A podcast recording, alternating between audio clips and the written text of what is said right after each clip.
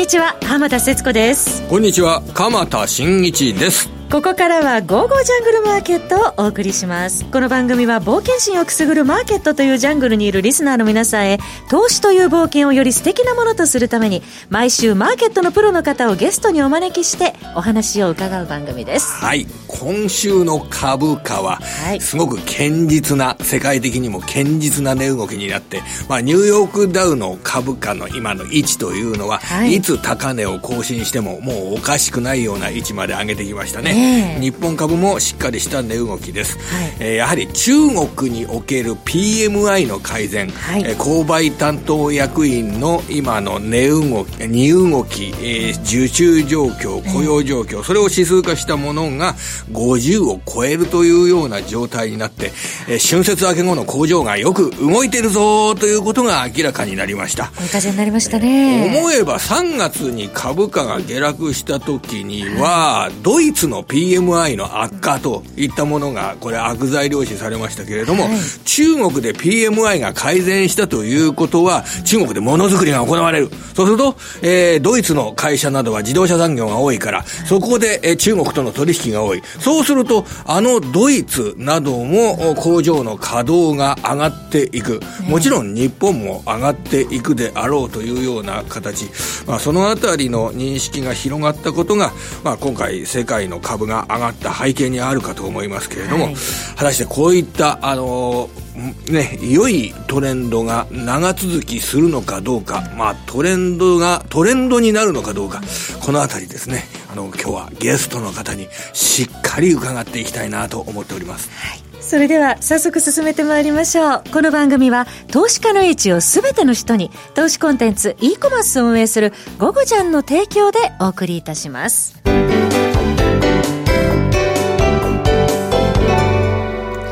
えさて、今、鎌田さんのお話にもありました、アメリカ株も堅調な展開、そして半導体指数、 SOX 指数、上離れてきましたね。いや、いいとこついてますね。半導体関係の株を一つ一つ見てみると、えー、まあ、世界的な半導体メーカーっていうと、ASML ですとか、はい、AMAT、アプライドマテリアルですとか、我が日本では東京エレクトロンですとか、はい、まあ、あの、高値から見るとまだね、えー、高値まで距離残してしてるっていうような株は多いんですけれども、えー、まあ、インテルなどについての値動きなども踏まえながら、はい、ソックス指数がね、えー、非常に強い値動きになっているというのは世界的にも関心を呼んでいるところです。はい、その半導体需要の回復期待ええー、価格もこれからあ D ラムなどは非常に今足元だと値段が安くなってるんですけど、それも、えー、これから先上がっていくだろうというような、そのシナリオを構築する上での、えー、いろいろな要素といったものが前向きに捉えられてるっていう面も今週の特徴ですね。はい、つまり今週ですとね、韓国の KT っていう会社。KT。まあ、これが、あの、5G 対応の通信網を構築して、えー、実現していくよと。これも決まってることなんですけどね。はい、通信会社が 5G に対応した、あの、その、ね、網を張るっていうのは、これ当然の話なんですけれども、そういったことが発表された。それでまあ、昨日は、アメリカでは、はい、あの、ベライゾンですね。ベライゾンが、あの、ミネソトとシカゴで、えー、5G 対応の通信網をえー、サービスを行うよということを発表した。はい、えー、分かってることなんだけれども、5G 対応の通信網が広がると、すごいスピードが速くなるじゃないですか。あのね、映画2時間見るの映画なんかが、すごい3秒間でダウンロードできたりね。まあ3秒じゃなくてもいいんですけど、ね、秒速になってきますね。別に10秒でもいいんですけど、うん、早ければ早いですね。待ち遠しい3秒であのダウンロード、映画ができる。はい、というと、あのー、そのダウンロードした映画をパキパキパキパキ早く見ることができる。うん、それで、あの、通信網がこれ整備されて、えー、車と車と間にがあ通信網で密着するというような状況になれば、うん、車と車がぶつからないような、そういった、あの、電波の活用といったものができるようになる。はいそうなると、えー、新しい技術を元にした、えー、新しいものが生まれる。つまり 5G 対応のスマホの需要が拡大するとかね。5G 対応の、えー、車に搭載される通信部品の需要が拡大するですとかね。はい、そうなると当然、あの、半導体の需要も、えー、拡大する。おそらく半導体の需要というのは今年の秋以降には増えていくだろうというような見見立てをする方々が増えて、今のあ半導体関連株が上がっていることが、えー、株式市場の関係者によって説明されるわけですね。で、5G に対応した、もういっぱいいろんなものが飛んでる。もう見たらびっくりするようなものも実は 5G 対応で世の中に飛んでるわけですよね。飛んでても見えないわけですけど、その飛んでる、このトラフィックの量が急激に拡大するっていうような状況になると、はい、データセンターが必要になる。半導体がまたもや必要になる。まあ、調子のいいことばっかり言ってますよね。関連した需要がね、増えてきますもんね。はい、あの、株価の動きがこういうふうに強くなると、はい、私もこういうふうに、えーね、いろんな話をするようになる。半導体が増えるための、あの話なんかをするっていうようなことを、私なんかがいっぱいするようになると、ちょっと警戒した方がいいかなっていうこともあるんですけれども、実は、実際そういったことを語る人が多くなってきた。で、中国に目を向ければ、中国のね、工場の生産拡大っていうのは、今週、まあ株式市場では、世界の株式市場が注目している点ですけど、はいあとはもう中国で言うとこれは監視カメラの世界っていう形になりますね。監視カメラ。監視カメラが山ほど中国において設置されるというような状況になれば、これもまたですね、あの、機械 AI によって、えー、社会を、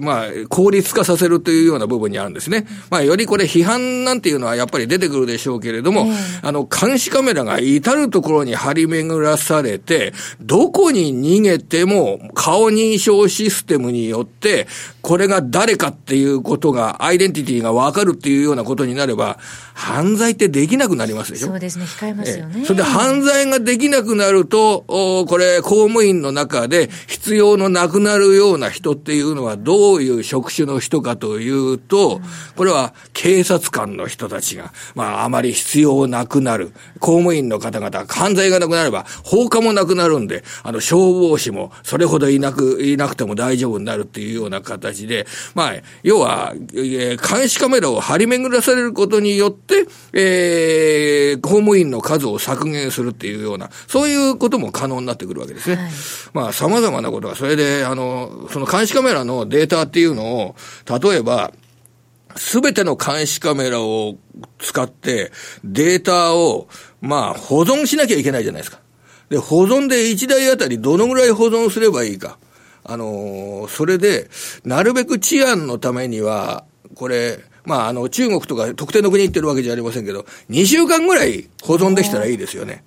で、情報を2週間、それを24時間つけっぱなしのカメラで、あの、撮り続けて、それを2週間保存する。それが至るところにカメラがあったとしたら、どのぐらいの半導体が必要になるのかなっていうような。まあ、こういうような話を私が大きい声でし始めるということは、まあ、かなり株式市場でそんな話がされてるということだと受け止めていただければいいかと思うんですけどね。また、鎌田さんのお話聞いてると、もう単なる次世代通信規格っていう投資テーマの枠をどんどん超えていく感じがしますね。可能になる、これによって、えー、可能になることがいっぱい、あの、蓄積されてくるってことですよね。はい、えー、こんなこともできるのか、こんなこともできるのかっていうことで、未来社会が描かれていくということですね。で、必ずしもその未来社会というのは、あの、人類にとって良い社会なのかどうか、あそれは、あおそらく100年後ぐらいに明らかになるんじゃないかと思いますが。生活しやすいのか、しにくくなる部分もあるのかもしれないというところもありますが、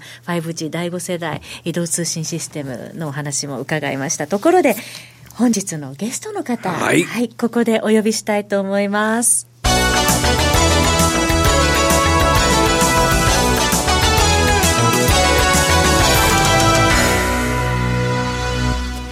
本日のゲストは、為替のスペシャリスト、この方です。島力夫さんです。島さん、こんにちは。こんにちは。よろしくお願いします。よろしくお願いいたします。まず島さんに伺いたいのが、イギリスのブレグジットの行方なんですけれども、はい、現状どうなってるんでしょうか？えー、っとですね、えー、えー、メイ首相のですね、離脱法案、これは EU 側と合意したものなんですけれども、はい、まあ、これ3回もう否決されております。うん、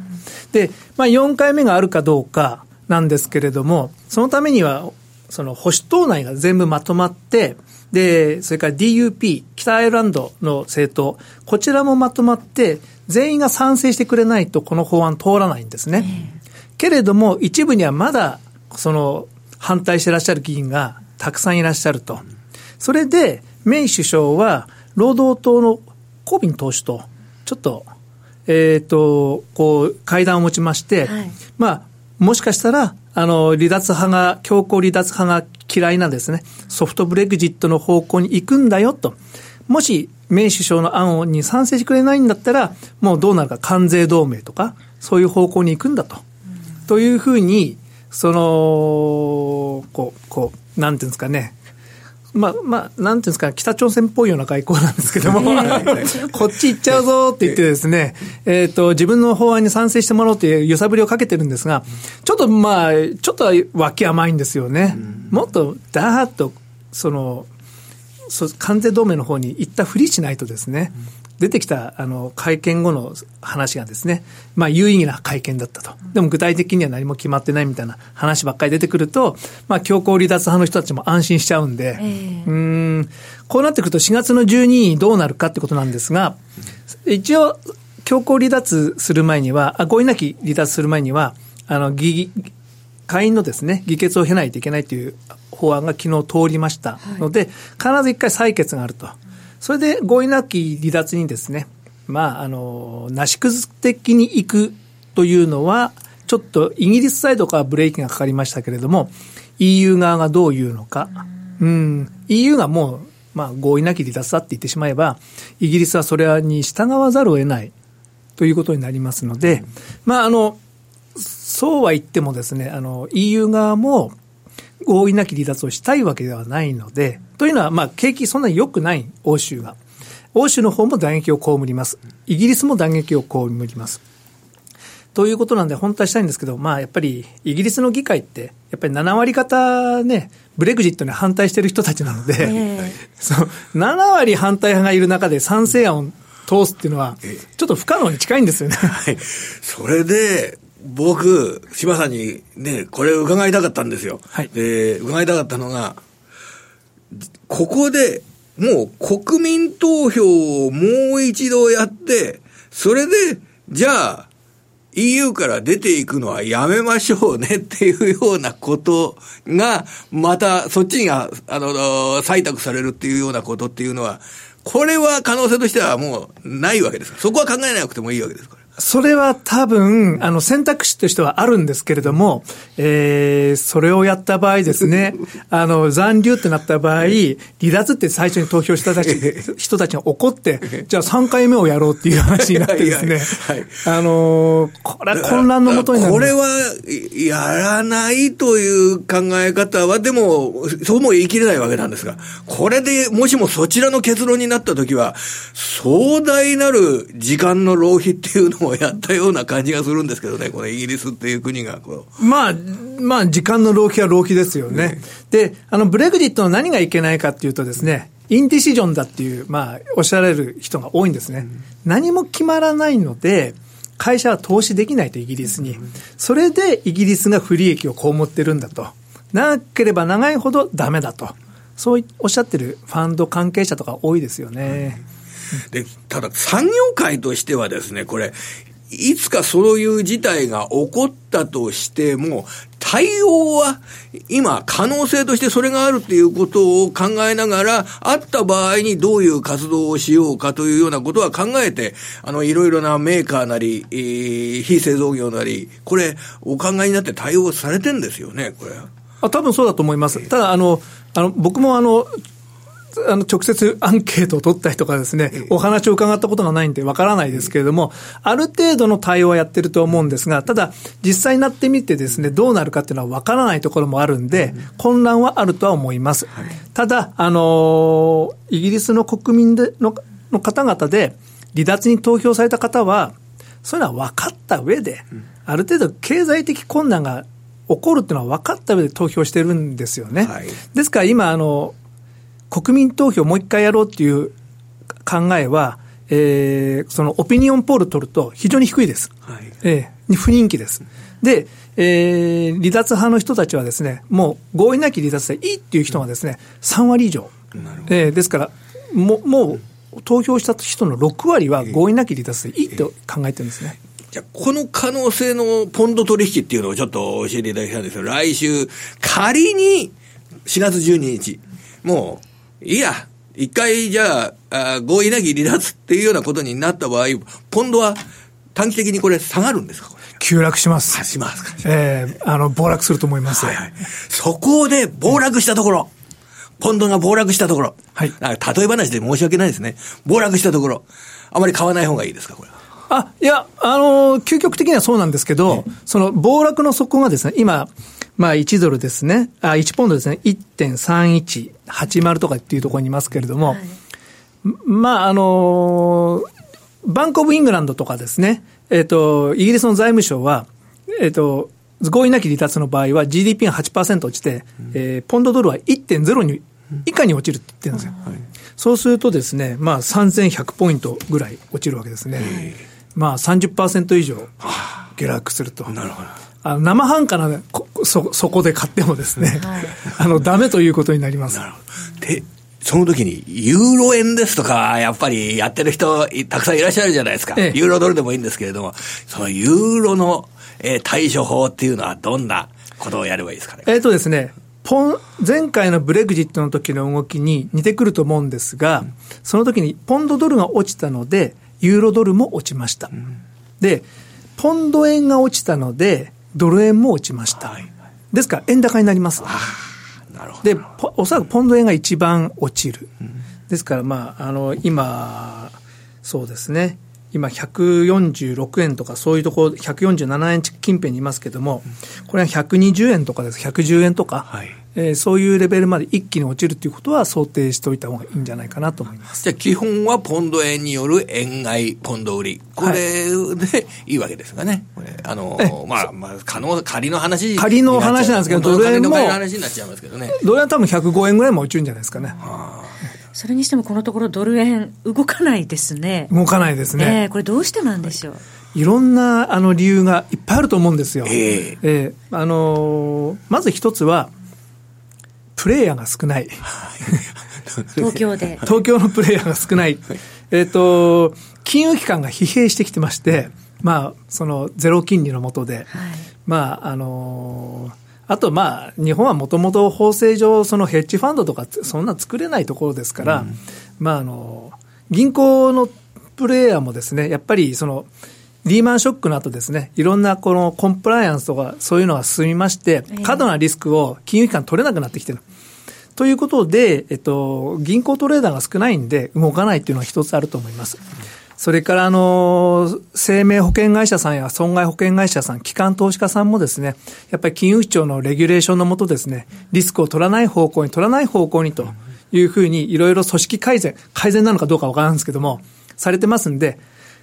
今、あの、昔はですね、あの、政府って言ってものすごい為替リスク取ったんですが、うん、今ほとんど為替リスク取らない投資しかやらないです。あそうなんですか。ええ。ですから、あの、その、金利が金利の動向で、為替が動くっていうことも、ほぼなくなってきました、そうすると、何が理由で為替が動きやすくなるか、実需の企業の方の影響力が大きくなってますよね。うん、えっ、ー、と、やはり M&A 一発大きいのが出ると、やっぱり数兆円動くわけじゃないですか。はい、えっ、ー、と、そっちの方のインパクトがもう大きい。うん。武田の大型買収ですとかがありましたもんね。えー、ただ、いつドル買ってるのか全然わかんないんですけどね、この間なんかまだ買ってるっていう話がありましたけど、でもそれはもうちょっと確認できないので、あと、その、昔はですね、えっ、ー、と、日本に、この基地、工場があって輸出して、そのお金を円に変えないと輸出金を決算できなかったんですが、はい、もうあの現地で工場を作ってます。で、日本で工場を作って輸出するっていう選択肢はもうないです。で、えー、その、なんていうんですかね、こう、外に行った円が日本に戻ってこないということになってます。はい。えーあんまり戻ってこないので、貿易収支もですね、黒字が大きくなることはありませんし、まあ、経常黒字は大きいんですが、あの、投資収益なので、やっぱり現地で再投資されることが多いので、あんまり、その、なんていうんですかね、やっぱり円が戻ってこない。だから、あの、今の円っていうのは、ものすごい割安なんですね。えー、安くて安くてしょうがない。ですけど、なんで円高にいかないのかっていうと、まあ、そういう事情が一つと、金融機関が体力ないっていうのと、まあ、あのー、日本の国力が落ちてると。ということは、やはり世界的にも企業の成長力があるところが強くなっていくあそうだと思います。ええ、多分おそらく僕の考えなんですけど、世界的に金利はどんどんどんどん消えることになります。金利のない世界がずっと続くんですね。そうなると、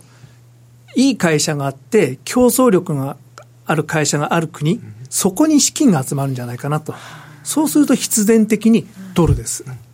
良い会社、あまあ、株式市場でお金を世界中から集めることのできる会社、そそんな考え方でもよろしいんですか、良い会社というのは。ええ、あのアメリカ、あり手に言えば、アメリカの多国籍企業、うん、IT 企業ですかね。で、世界中でビジネスをやって、儲けたお金を、あの、アメリカあの、その貿易収支は赤字ですけど、その儲かったお金をアメリカに戻して、で、そのお金をどうなるかっていうと、結局自社株買いに消えるんですね。ということは、あの、世界中で儲けたお金が最終的にアメリカの株になっちゃうんで、やっぱり投資先としてはそこを買わざるを得ない。えーアメリカ株と日本株、今大体日本株が上がるときというのが、あの、政治とかそうい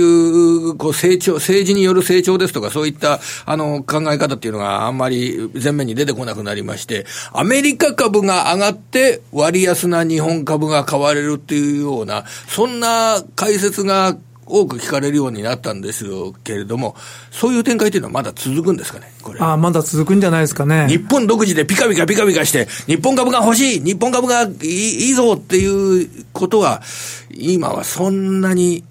ないですか？いやー、その、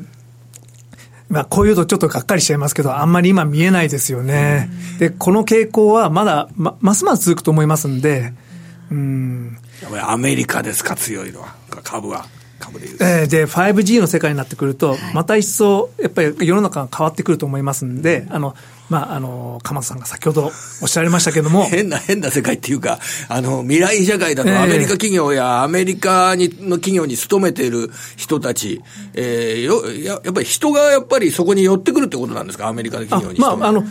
才能がそこに集中するので、うんはい、で、僕らは個人個人でどういう世界になるんだろうって一生懸命想像力を働かせますけども、うん、やっぱりちょっと振り切れない、わからない、例えばスパスマホが出てきたときに、どういう社会になるのか、なんとなくいろいろ考えたら分かりますけども、でもやっぱり、まあ、デジカメがなくなるとかですね、その辺のところは分かるんですけれども、はい、あらゆるものがスマホに集中してですね、で、そのすべての情報がですね、アメリカに行くとかですね、そういう世界まで想像できない。で、例えば、あれですよね、Google マップとか見てもですね、えー、すごいなとかと思って、なんでこんなに地図に力入れてるんだろうとかって最初思ってても分かんないんですけど、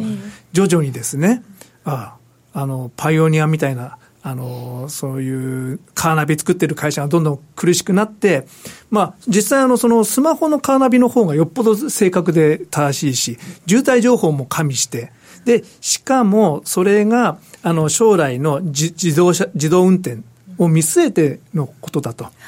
でも、それは Google マップを作った瞬間から彼らの頭の中にあるわけですよね。ええ、十数年後を見据えて。でも我々には分からない。で、あの、想像力の振り切れた連中がそのアメリカの西海岸にですね、固まってるんで、そこに対抗するのはなかなか難しい。島さんならでも、ちょっとできそうな感じも、ね、全然ダメですよ。その方々っていうのは、例えば学校を出て就職して1年目でどのぐらいのサラリー取るんですかね結構なサラリーを取るんですか、ね、学校出て、大学出てですか？大学出て、そこに勤め始めて。すごい才能のある人は、まあ、まあ、会社なんか勤めないですよね。すぐ起業しますとかですね。で、起業して売ったりして、それを。まあ、それを売ったりとかしてですね。えで、えっ、ー、と、まあ、自分の才能に自信ない人は大手企業に勤めると。で、まあ、最初、ちょっと前だと20万ドルスタートじゃないですか。うん、2000万円超えたところが初任給。いいですね、結構。いや、あのー、そういうところだと思います。で、まあ、金融機関もだいぶトレーダーとか少なくなってきましたけども、そういうレベルなんじゃないですか。で、そういうのに参戦できない日本の企業っていうのは、あの、才能が取れないので、結局負けてしまうと。まあ、ね、今週からね、若い社員の方々が、この虎ノ門界隈でも大手町界隈でもね、えー、ちょっと慣れないスーツを着ながら、社会に、日本企業に勤め始めたんですけれども、今の島さんのね、話などを聞きながら、えー、この会社に30年勤めるとか、そんなこと考えない方がいいですね。やっぱり。やっぱりそこでなんか磨きながら、えー、ね、社会のために何ができるか、自分が何ができるか、これを考えた方がいいですね。そうですね。まあ、あのー、ちょっと最初の会社に入って、いろいろ技術を習得するっていうのも大切だと思うんですけども、そうですね。まあ、できればアメリカで就職するのがですね、あの、うん、給料の高いところに行くのはやっぱりいいと思います。やっぱりお話を伺っていると、今後はでは、為替は株と連動性が高くなっていく僕はそう思います。で、あの、アメリカが強い社会っていうのがどんどん、うん、この先も続くんだと思います。そうすると、この、あまり、円高で、リスクオフで円高っていうようなあものは、そんなに長い時間続くと考えなくてもいいわけですかね、これ。いや来てほしいんですけど、あの、そうじゃないと日本、どう、どうなるんだろうって不安なんですけど、ただブレグジットとかあるとですね、ちょっと円高に行くと思います。うん。まあ、そういうイベントがあるときにですね、はい、えー、ただそれ以外のところは、やっぱり、円売りが優勢になるんじゃないですかね。そうでした。あの、来月は第1週10連休なので、島さんお休みですから、ちょっと伺っておきたいんですが、はい、10連休に向けてはどういうふうに思ってらっしゃいます？いや、あまり、あの、心配しなくていいと思うんです。ええあの、まあ、まあ、こういう場、まあ、あの、あれですから、10連休、あの、用意しないといけないですねって、リスク管理をとかって言うべきなのかもしれないですけども、普通の人は、まあ、あの、事前にポジション調整してとか、まあ、そうおっしゃられるかもしれないですけど、もう事前に分かっていることなので、えー、あまり影響力はないと思います。あとですね、あのー、1月の3日にフラッシュクラッシュがありましたから、はい、政府サイドでも対応していると思いますし、やはり新しい陛下が、あのー、ご即位なされるときに、金融市場が動乱するっていうのは、あの、あまり見たくないと思いますから、ふさわしくないかなと。十分準備されてると思います。はい。さて、ここで、えー、島力夫さんのメルマガのお知らせです。島力夫の実践リアルトレード FX オンから好評配信中です。配信価格は月額4500円となっておりまして、今 FX の個人投資家の方に大好評いただいております。あなたの相場感を養ってくれます。島力夫の実践リアルトレードでトレード成果をどんどん上げていきましょう。詳しくは番組ホームページ右のゴゴちゃんトレードサロンのバナーをクリックしてください。はい、え今日のゲストは島力夫さんでした。島さんのメルマガは僕もねもう楽しくていつも見てるんですけれどもね、えー、あの昼も夜も貴重な情報そして、えー、実践的にここではこういうことをやった方がいいんじゃとかいいんだというようなことをですね、はい、あのご表示願えるという、ね、そうなんですよね。もう一日にたくさん志麻さんから情報を頂いてます、はい、志麻さんがいるから私仕事ができるって感じですね。志麻さんがそばにずっといてくださってるみたいな感じがしますね、あなたのもとにも、えー、志麻さんを。という形ですね。志麻さんどうもありがとうございました。ありがとうございました。どうもありがとうございました。来週も素敵なゲストの方をお招きしてお送りしますのでお楽しみになさってください。鎌田さんどうもありがとうございました。それでは皆さんまた来週この番組は投資家の位置を全ての人に投資コンテンツ e コマースを運営するゴゴちゃんの提供でお送りしました。